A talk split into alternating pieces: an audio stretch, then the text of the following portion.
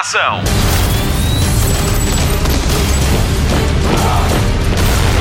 Hollywood Express. Olá, bem-vindo ao Hollywood Express especial Guerra dos Tronos. O fim da série mais vista dos últimos tempos começa a 14 de abril nos Estados Unidos, com transmissão simultânea em Portugal lá para as 2 da manhã, tanto no Sci-Fi como no HBO. Tendo em conta que é de domingo para segunda, há que fazer opções.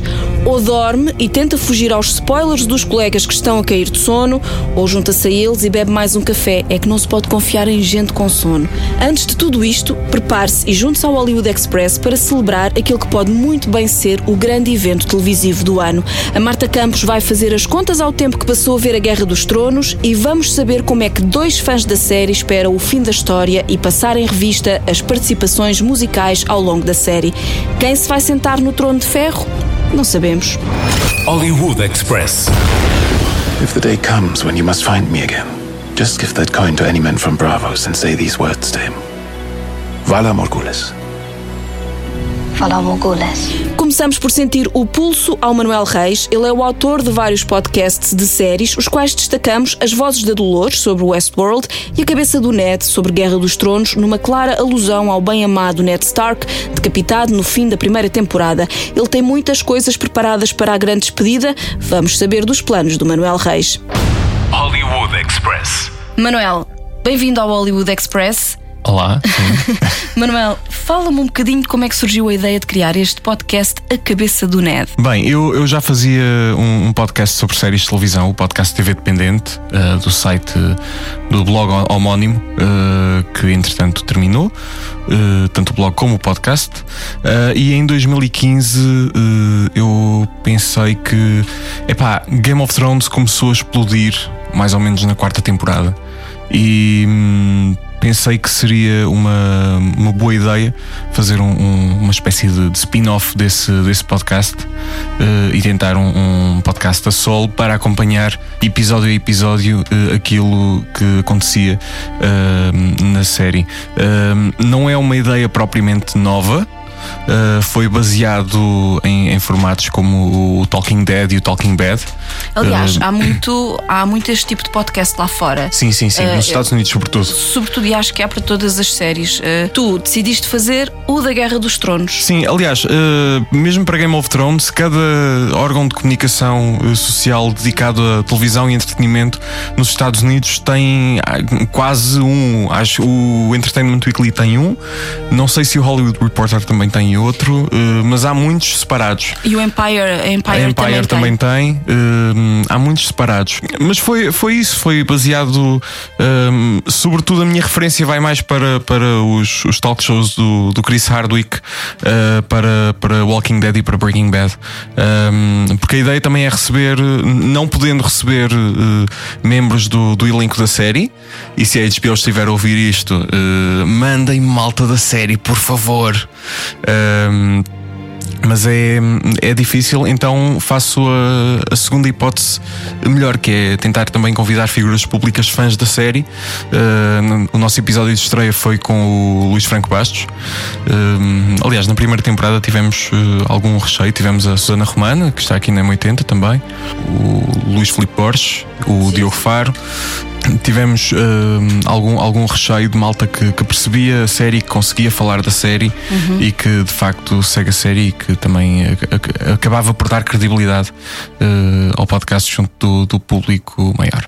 E qual é que é o encanto da Guerra dos Tronos, da Game of Thrones? Tu leste os livros e começaste a seguir a série? Eu não li ou os é livros. só a série? Eu não li os livros. Uhum. Ainda não li os livros. Uhum. Um, e começo a achar que é uma. acaba por ser uma vantagem para mim neste momento, uhum. uh, porque evito fazer comparações uh, livro-série, demasiadas comparações livro-série que me possam arruinar a experiência de, de claro. ver uh, a série. Porque, porque, existem cada vez mais mudanças. A partir de uma determinada temporada já não havia mais histórias, já não havia mais livros. A partir da, da sexta, sexta oficialmente. Acabaram-se as histórias dos Sim, livros. na sexta aproveitaram os restos, mas na, na, quinta e na quarta já, já, estavam, já se estavam a esgotar.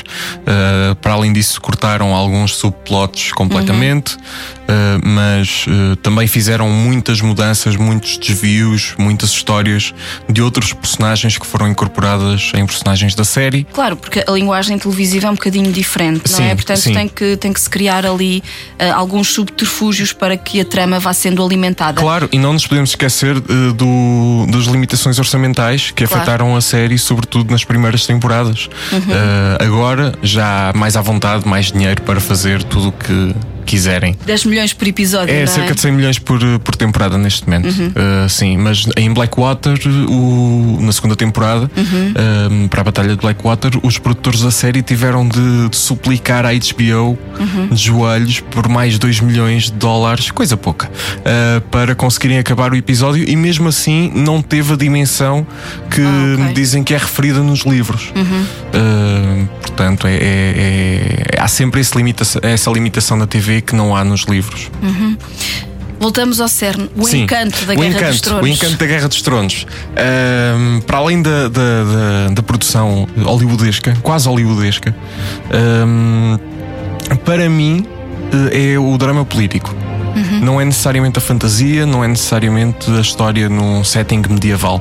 Uh, para mim é o drama político, porque não estamos a falar apenas de uma batalha do bem contra o mal. Estamos a falar de personagens complicados, uh, personagens que são claramente vilões, mas com quem conseguimos simpatizar e que têm algumas qualidades, uh, e personagens que podemos acreditar que estão do lado do bem mas que também têm os seus próprios eh, defeitos e que também já, já, hum, já viveram muito. Eh, eu acabei de vir para aqui a rever a sexta temporada e o, o, o Jon Snow, eh, a Batalha dos Bastardos, eh, toda aquela situação em que ele se farta de matar gente eh, e acaba com sangue e terra na cara, com um ar completamente esgroviado, eh, mas isso vai acabar por afetar por afetá-lo a ele, por afetar os personagens eh, que passam por essas experiências.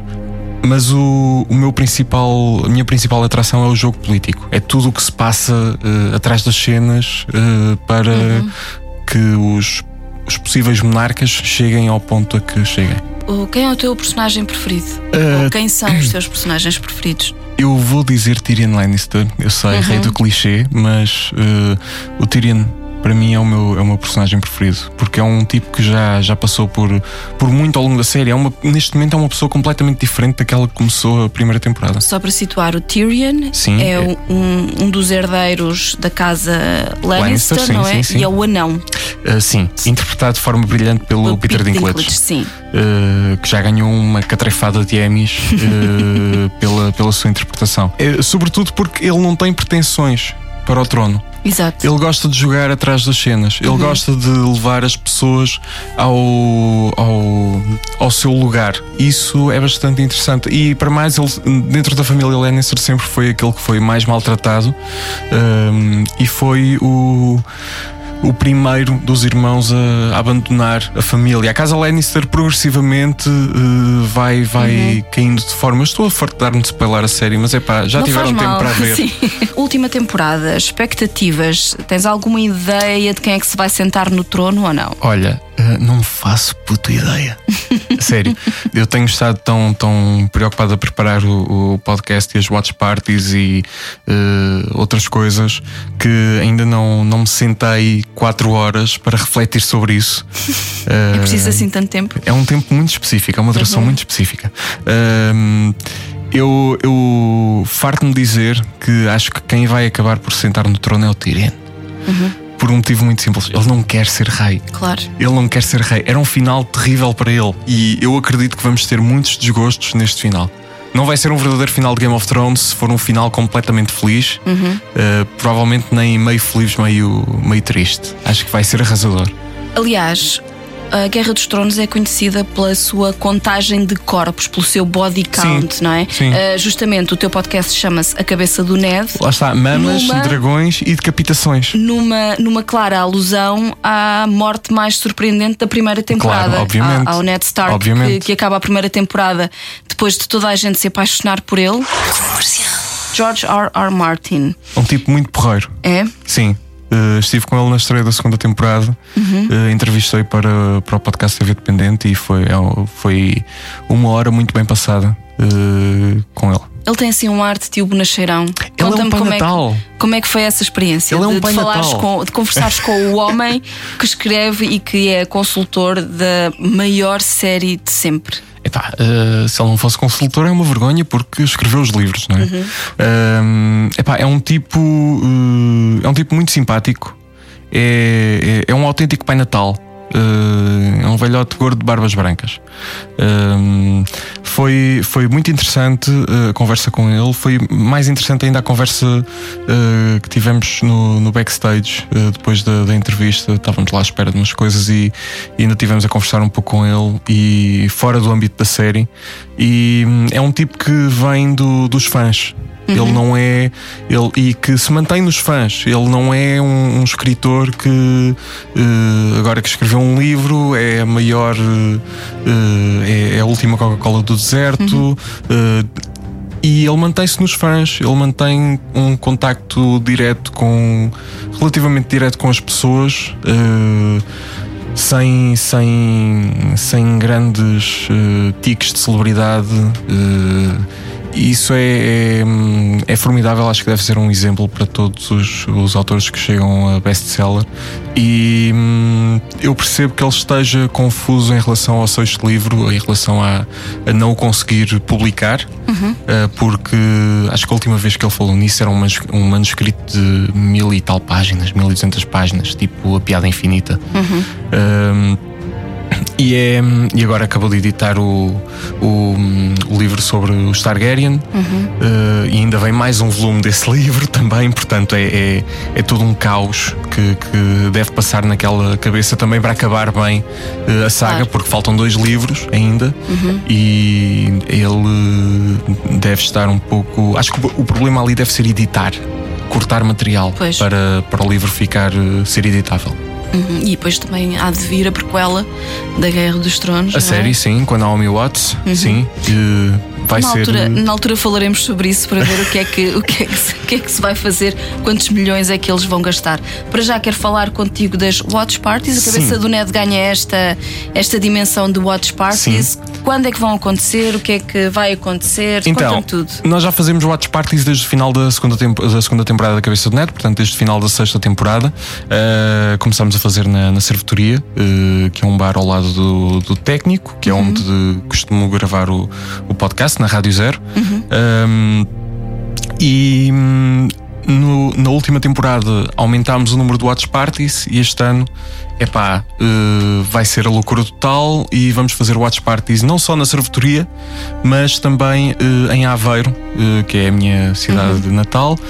Consegui lá arranjar um bar. A Cabeça do Neto também vai gravar um episódio em Aveiro, dia 29 de Abril, em princípio.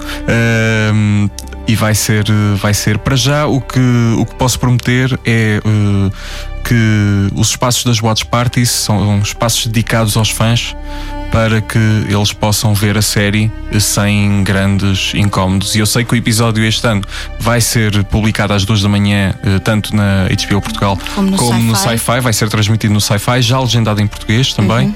eh, em E vai ser uma corrida os- contra o tempo. Uh, sim, sim, uh, mas uh, há malta que trabalha de manhã, não é? E estas watch parties também são feitas a pensar neles, por isso é, é aquela ideia. Se já viram um episódio às duas da manhã, se só viram um episódio de manhã, se ainda só vão ver o episódio à noite, é pá.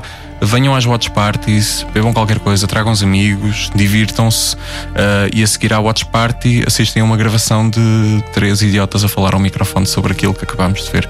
E ainda estou a- à procura de parceiros para ver se consigo algum tipo de brindes, passatempos, etc. Portanto, se alguém estiver a ouvir isto, falem comigo na, na- na pela página da Cabeça do Net, Facebook ou por aí. Então, conta-me. Sim. eh, onde é que podemos ouvir o podcast A Cabeça do Ned neste momento? Tudo o que for plataforma de podcast, eh, Apple Podcasts, Spotify, Google, sei lá, eh, também estamos no YouTube, Também tem um site, não é? Também Onde temos um site, agregado. sim, sim, sim. Que é. É só, é só isso. E as watch parties vão ser eh, em Lisboa, na Cervetoria, É, na no Avenida Pais. Hum? No dia? Uh, no- a partir de 15 de Abril, sempre Uhum. às segundas-feiras até ao fim da série. Portanto, de 15 de Abril a 20 de maio. E vamos começar a ver o episódio às 9 e meia da noite. Gravamos o podcast logo a seguir. Em princípio, à meia-noite está tudo despachado e malta ainda pode apanhar metro. Em Aveiro, não há metro, mas há Watch Parties de Game of Thrones, também a partir das 9 e meia na taberna do Rockabilly, uh, no, no bairro do Alboi. Ok, obrigada, Manuel. Obrigado, e Patrícia. Tem uma ótima temporada. Estou tão cansado. Hollywood Express. There is only one God, and his name is death. And there is only one thing we say to death Not today. Tem ideia de quanto tempo passou a ver a Guerra dos Tronos? A Marta Campos sabe e sabe muito mais também. Vamos aos números, Marta? A Guerra dos Tronos conta com 7 temporadas até agora e 67 episódios. A série arrancou em 2011 e já levou 47 prémios Emmy para casa, um recorde nos prémios da televisão norte-americana. A oitava e última temporada vai ser mais curta em episódios, mas calma, vão ser mais longos. São seis episódios que, por terem a duração de um filme, podiam muito facilmente ser exibidos nas salas de cinema. Em audiências, tem uma média de 10 milhões de espectadores oficiais e mais uns quantos milhares em sites de streaming legais e ilegais. Mas, como todos os fenómenos populares, a Guerra dos Tronos não escapa aos downloads ilegais. É a série mais pirateada de sempre, juntamente com Walking Dead, a sua grande rival digital. O orçamento foi crescendo de temporada para temporada, cada episódio custa em média 10 milhões de dólares.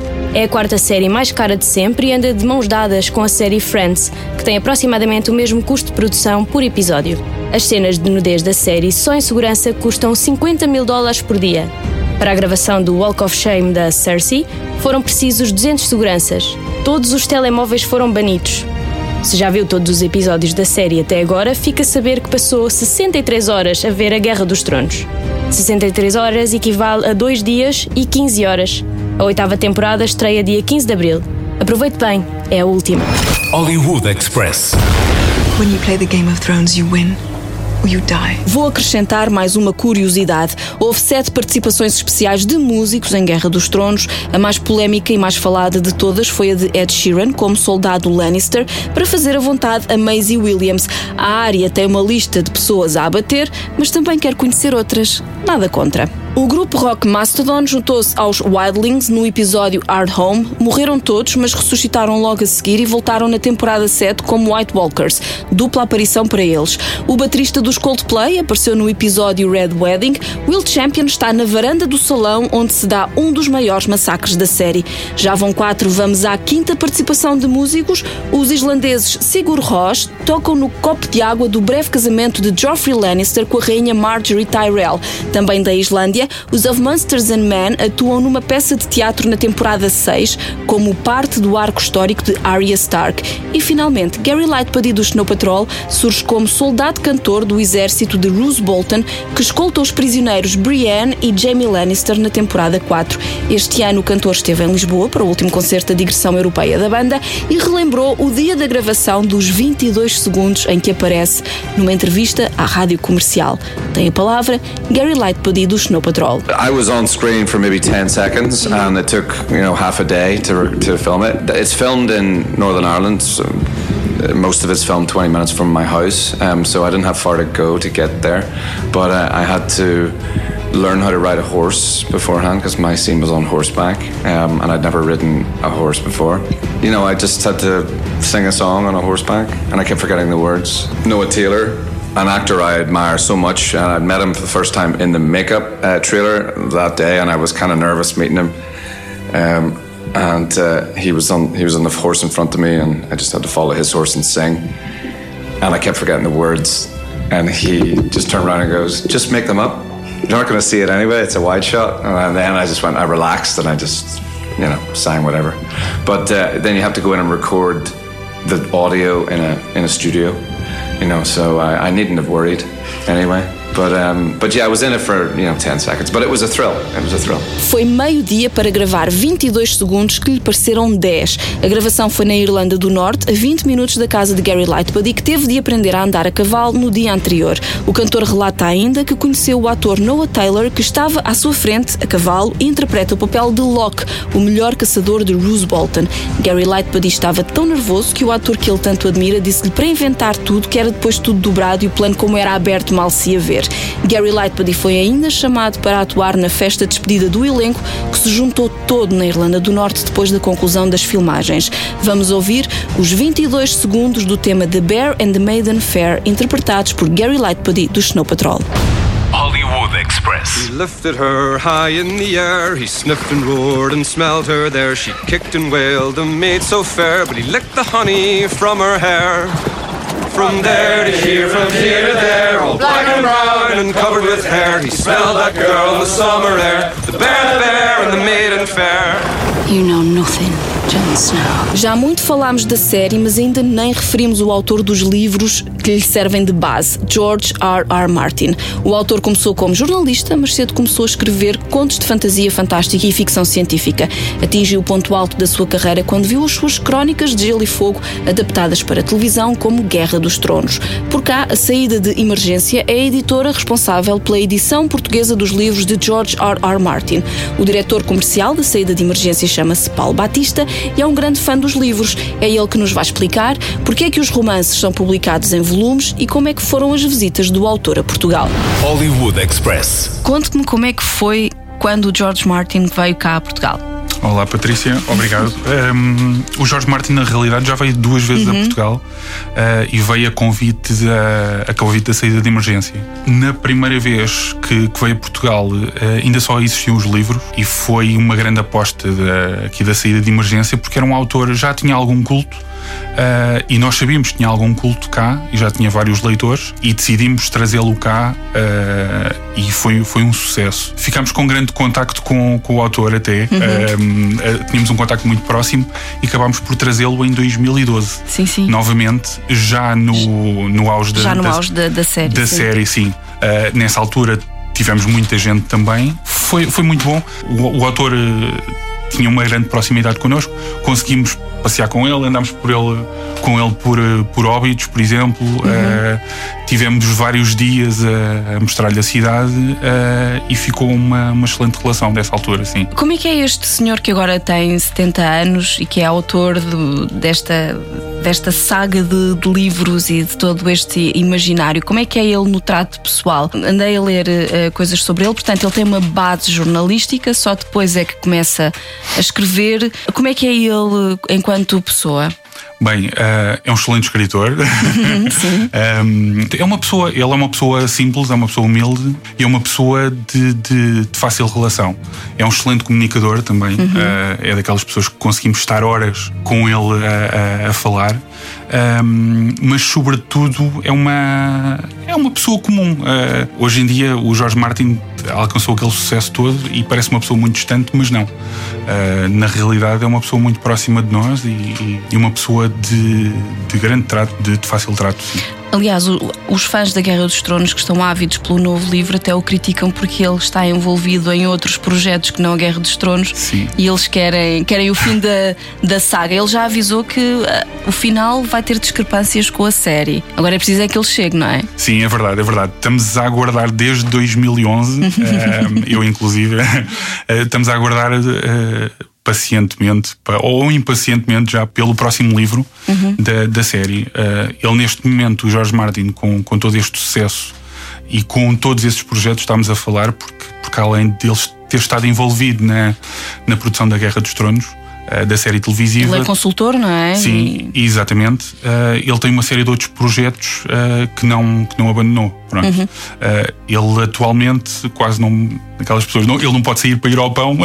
Tem logo um, um- um monte de gente a, a, a criticá-lo que ah, não devia estar a sair para ir ao- comprar pão, devias era estar a escrever, o, a escrever o livro, sim. Ele é a verdadeira rockstar deste momento da literatura, digamos Exatamente, assim. É exatamente. ele, a J.K. Rowling, são assim alguns nomes Exatamente. que, que, que, estão assim mais, mais na berra. Sim, mas estamos, sim, estamos, estamos só, só, só para terminar a questão de, da série eh, e da discrepância com os livros. Sim, neste momento a série eh, até à quinta temporada estava, Uhum. estava a par e passo com, com, com os livros e neste momento já, já seguiu outro caminho, ou Uhum. pelo menos é isso que, como não temos livro para comparar, Claro. pelo menos é isso que acreditamos. Sim. A- Acreditamos também que não há de ser muito difícil ou muito não há de ser muito diferente daquilo que o George tem em mente, uma vez que ele continua a fazer consultoria à série. Sim. Série e livros. É óbvio que quem lê gosta muito mais de ler, não é? Mas qual é que é o encanto da série? O encanto da série eu acho que vem vem sobretudo dos livros também. Ela está muito bem produzida, uh, mas eu acho que não é só uh, não é só pelo facto de ter uma superprodução por trás que, que lhe dá esse encanto. Eu creio que é na realidade é por pelo próprio enredo e pela história e pela complexidade da história e porque também uh, aquilo podia a história para quem acompanha uh, poderia ser um romance histórico uh, não tivesse dragões e algumas criaturas Sim. fantásticas pelo meio e as personagens serem todas ficcionadas mas eu creio que, que todo o enredo é que, é que dá, dá aquele encanto à história, as, as, os golpes palacianos, uhum. uh, aquelas intrigas entre as famílias. Uh, pronto, eu creio que é isso tudo que faz as pessoas gostarem tanto da série. Como é que acompanha a série? Acompanha com o mapa das linhagens e das relações ou não precisa? Aquilo uh, às tantas pode ser um bocadinho confuso. É, é confuso, é confuso. Para quem lê os livros é mais fácil de, de uma pessoa se situar, uhum. mas é preciso ir sempre às cábulas. Ao final, ao final, no final do episódio convém recapitular porque porque são muitas famílias, sim, e estão sempre a aparecer famílias novas, eh, de modo que é preciso ter uma cábula sempre para ir consultando para não, não nos perdermos, sim. Qual é que é o seu momento preferido dos livros? E esse momento na, na série correspondeu ou não? Há dois momentos no, na Guerra dos Tronos que marcaram muito. Uhum. O Casamento Vermelho. Sim, Red uh, Eu acho que marca toda a gente pela brutalidade, uh, pela brutalidade da, da, da cena. Um, e foi quando uh, a Cersei destruiu uma parte da cidade sim, com sim. várias com dezenas de personagens lá dentro.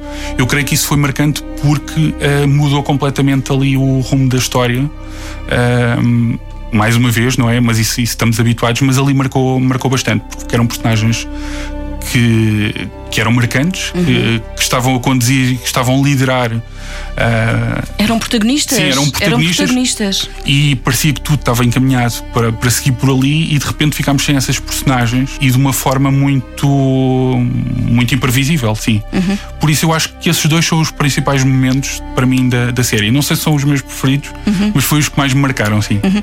Aliás, a, a, o George Martin é até muito imprevisível no, no curso de toda a história. Eu ouso dizer que todas ou quase todas as mortes da Guerra dos Tronos são imprevisíveis. Uma pessoa não está à espera daquilo. Lembro-me da morte do Ned Stark, lembro-me da morte do Joffrey, que nós pensávamos que. Eu, pelo menos, eu não li os livros, mas eu estava a ler a série e pensei assim: bom, agora temos aqui um pequeno ditador e ele, quando, quando morre, morre logo ali no início e uma pessoa fica: ah, ok, então e agora? Portanto, ele até é muito imprevisível. Acha que também esse é um ponto que faz as pessoas gostarem tanto dele? Eu creio que sim, uh, porque lá está, nós noutro tipo de séries uhum. uh, temos, a, temos a personagem principal que vamos acompanhando, ela vai se desenvolvendo uh, e todo o enredo se desenvolve à volta disso. Uh, aqui não, nós estamos sempre a ser enganados, não é? é a ser conduzidos para um caminho que de repente, a, a determinado momento, tudo muda. Eu lembro-me quando comecei a ver a série e que ainda não tinha lido os livros uhum. e que comecei a pensei, a personagem principal disto, já, já percebi tudo. Eu, eu pensava, é Ned, Ned, Stark. Ned Pronto, Stark. vai tudo girar à volta do Ned Stark. É. E de repente o Ned Stark morre. Morre. Pronto. E é a partir daí que percebemos que há ali alguma coisa diferente e que a qualquer episódio, a personagem que nós mais gostamos, por exemplo, uh, pode desaparecer. Então acha que a série, para si, pelo menos foi, a série foi o ponto de partida para ler os livros? Foi, sim. Acha que, que, que o mesmo pode acontecer, ao contra, uh, pode acontecer com outras pessoas, por exemplo, a nível de, de, de, vendas da saída de, dos livros da saída de emergência, sentiram algum impacto? Sim, sentimos bastante. Aliás, a série, como eu tinha dito, isto foi uma aposta ainda sem. ainda não havia direitos vendidos para, para a série. Uhum. Uh, foi uma aposta da editora uh, e assim que as vendas eram, eram normais para, para este tipo de livros, mas assim que a série estreou, nós sentimos um, um, um, boom. um boom. de vendas que não, não, não, não, esperávamos.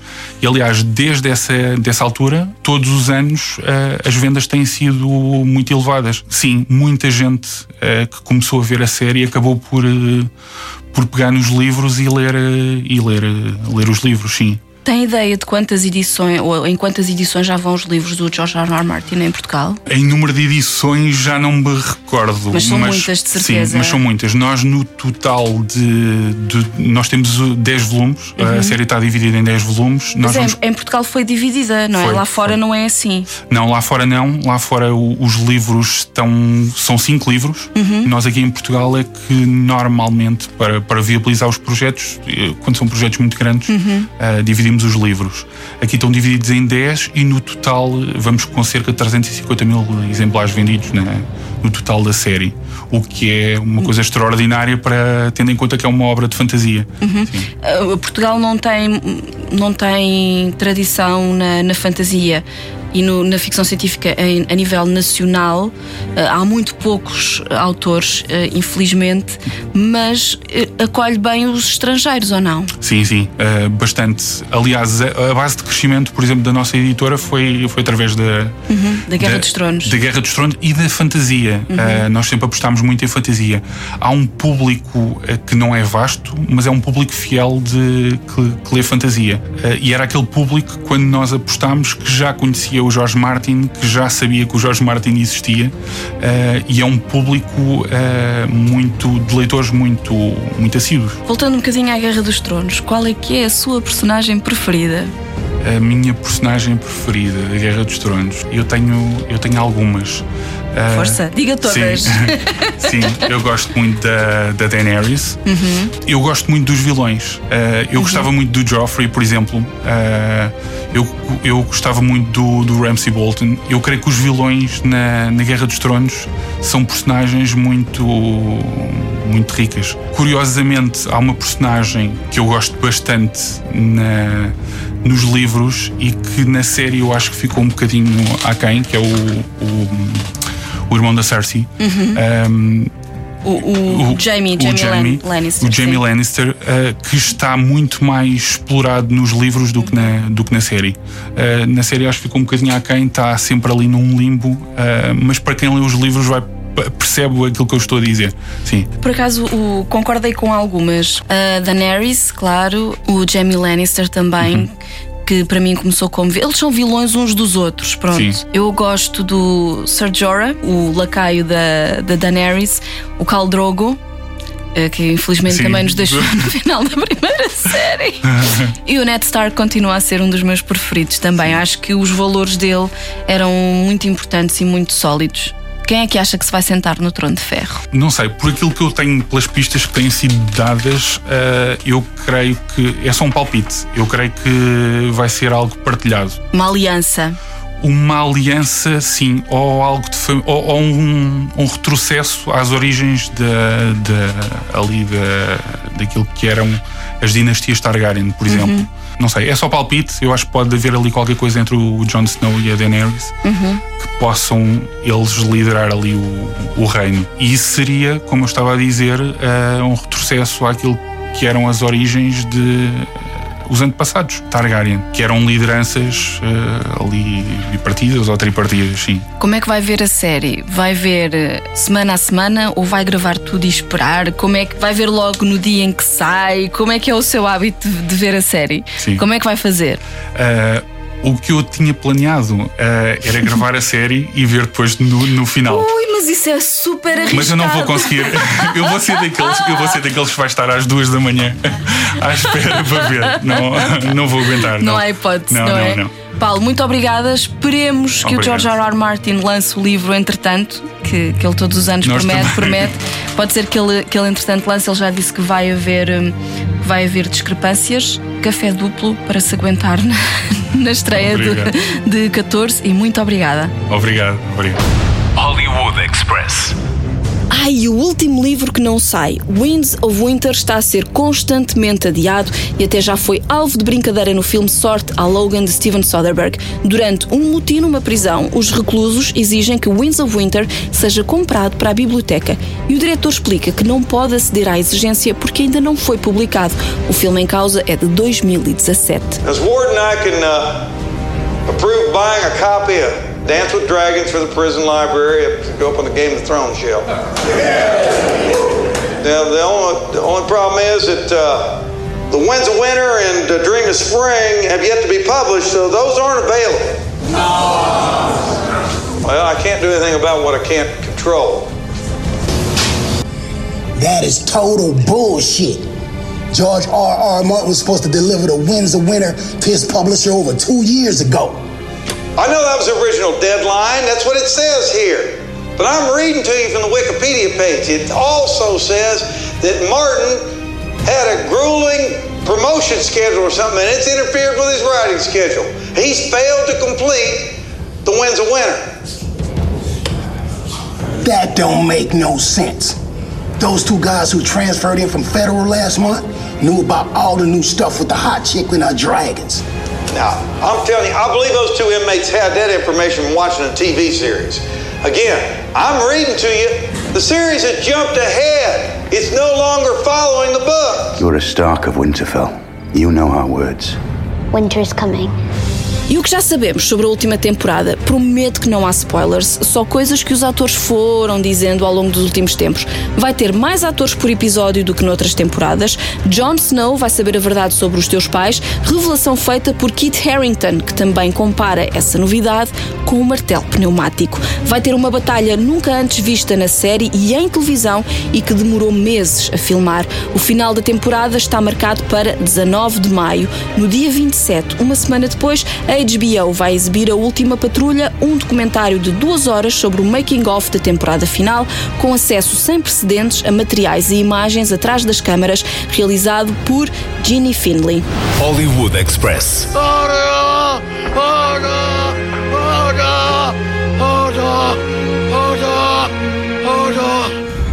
Fim deste especial Guerra dos Tronos, aqui no Hollywood Express. A ficha técnica faz com os nomes de Patrícia Pereira, Mário Rui e Marta Campos. No nosso site, em radiocomercial.ol.pt, há uma imagem com o mapa das famílias que reclamam o trono de ferro. Passe por lá e faça o seu trabalho de casa para o arranque da nova temporada. Veja também uma galeria de pósteres oficiais e espreite o novo trailer. Diga-nos ainda quem se vai sentar no trono de ferro. Ah, e é verdade, vai ser editado a 26 de abril For the Throne, um disco com músicas inspiradas na série e inclui temas originais dos The National, Ellie Goulding, Rosalia, Mumford Sons, A$AP Rocky, James Arthur, The Weeknd, SZA, Travis Scott, The Lumineers e ainda os Muse, que andam a interpretá-lo ao vivo. Já a banda vai estar no Passeio Marítimo de Algés a 24 de julho com a comercial. Terminamos esta edição especial com The Reigns of Castamere, que é também o tema que se ouve no infame Red Wedding, o casamento vermelho. A cena foi tão emocionalmente violenta que o episódio nem teve música nos créditos finais. No Hollywood Express ouvimos então The Reigns of Castamere pelos The National. Boa temporada de Guerra dos Tronos, o inverno chegou. Hollywood Express. And who are you? The proud Lord said that I must bow so low. Only a cat of a different coat. That's all the truth I know.